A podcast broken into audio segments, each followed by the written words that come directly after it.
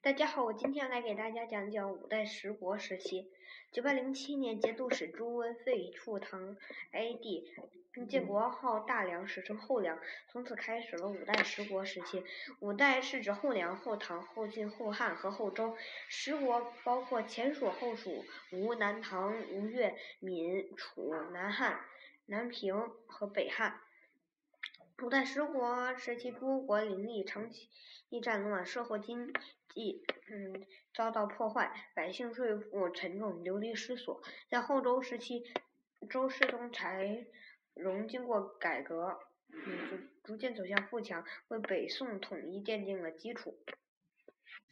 在后梁时期，也就是九公元九百零七年到九百二十三年时期，嗯。后梁定都在东都，也就是今天的开封。后梁是五代十国里面疆域最小的一个国家，甚至还没有前蜀国大。嗯，后梁大约占到今天，嗯，山东的一部分，再加上，嗯，还有大约在山西的一小部分。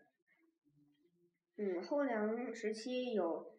嗯，十国中出现了六国国家，就是前蜀、楚、南汉、吴、闽和吴越六国，其中吴越国是最强的一个国家。后唐时期是九百二十三年到九百三十七年的时期，嗯，此时，嗯，后唐定，嗯，定都于洛阳城，嗯，比。后梁的疆域要稍微大一些，嗯，收收复了，嗯，后梁北方的齐、晋、燕等一些小国家，并且在后梁到后唐的时期，后蜀取代了前蜀，南平取代了楚，在后晋时期，也就是九百三十六到九百四十七年的时期。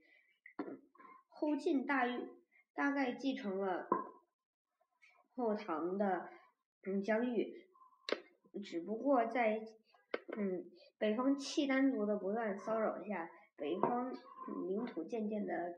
嗯缩小。第四个就是后汉时期，九百四十七到九百五十一年，嗯后汉都开封。嗯，此时北方的契丹国已经嗯改国号为辽国，北方局势渐渐的渐渐的紧张起来了。嗯，后汉也是基本继承继承了后晋的土地。第五个就是后周时期，九百五十一年到九百六十年，是五代十国里面疆域最大的一个。嗯，不过，嗯，将吐蕃诸诸部赶到了，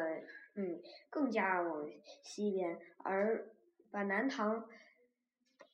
又赶到了南边，而此时北方的北汉独，嗯，在后周独立成一个诸侯国，五代十国将科举制发展到了。嗯，几乎空前的地步，为北宋的嗯选举科科举制奠定了基础。嗯，其嗯其实说句实话，当时的五代和十国的力量加起来还没有北方，比如契丹、女真、嗯鞑靼人、吐蕃人等的力量强大，所以嗯这些少少数民族经常来骚扰这些地方。总而言之，五代十国，嗯，商业贸易受阻，百姓负担沉重，北方的经经济凋敝，是嗯中国历史上的一个大低谷。我今天就讲到这里，谢谢大家。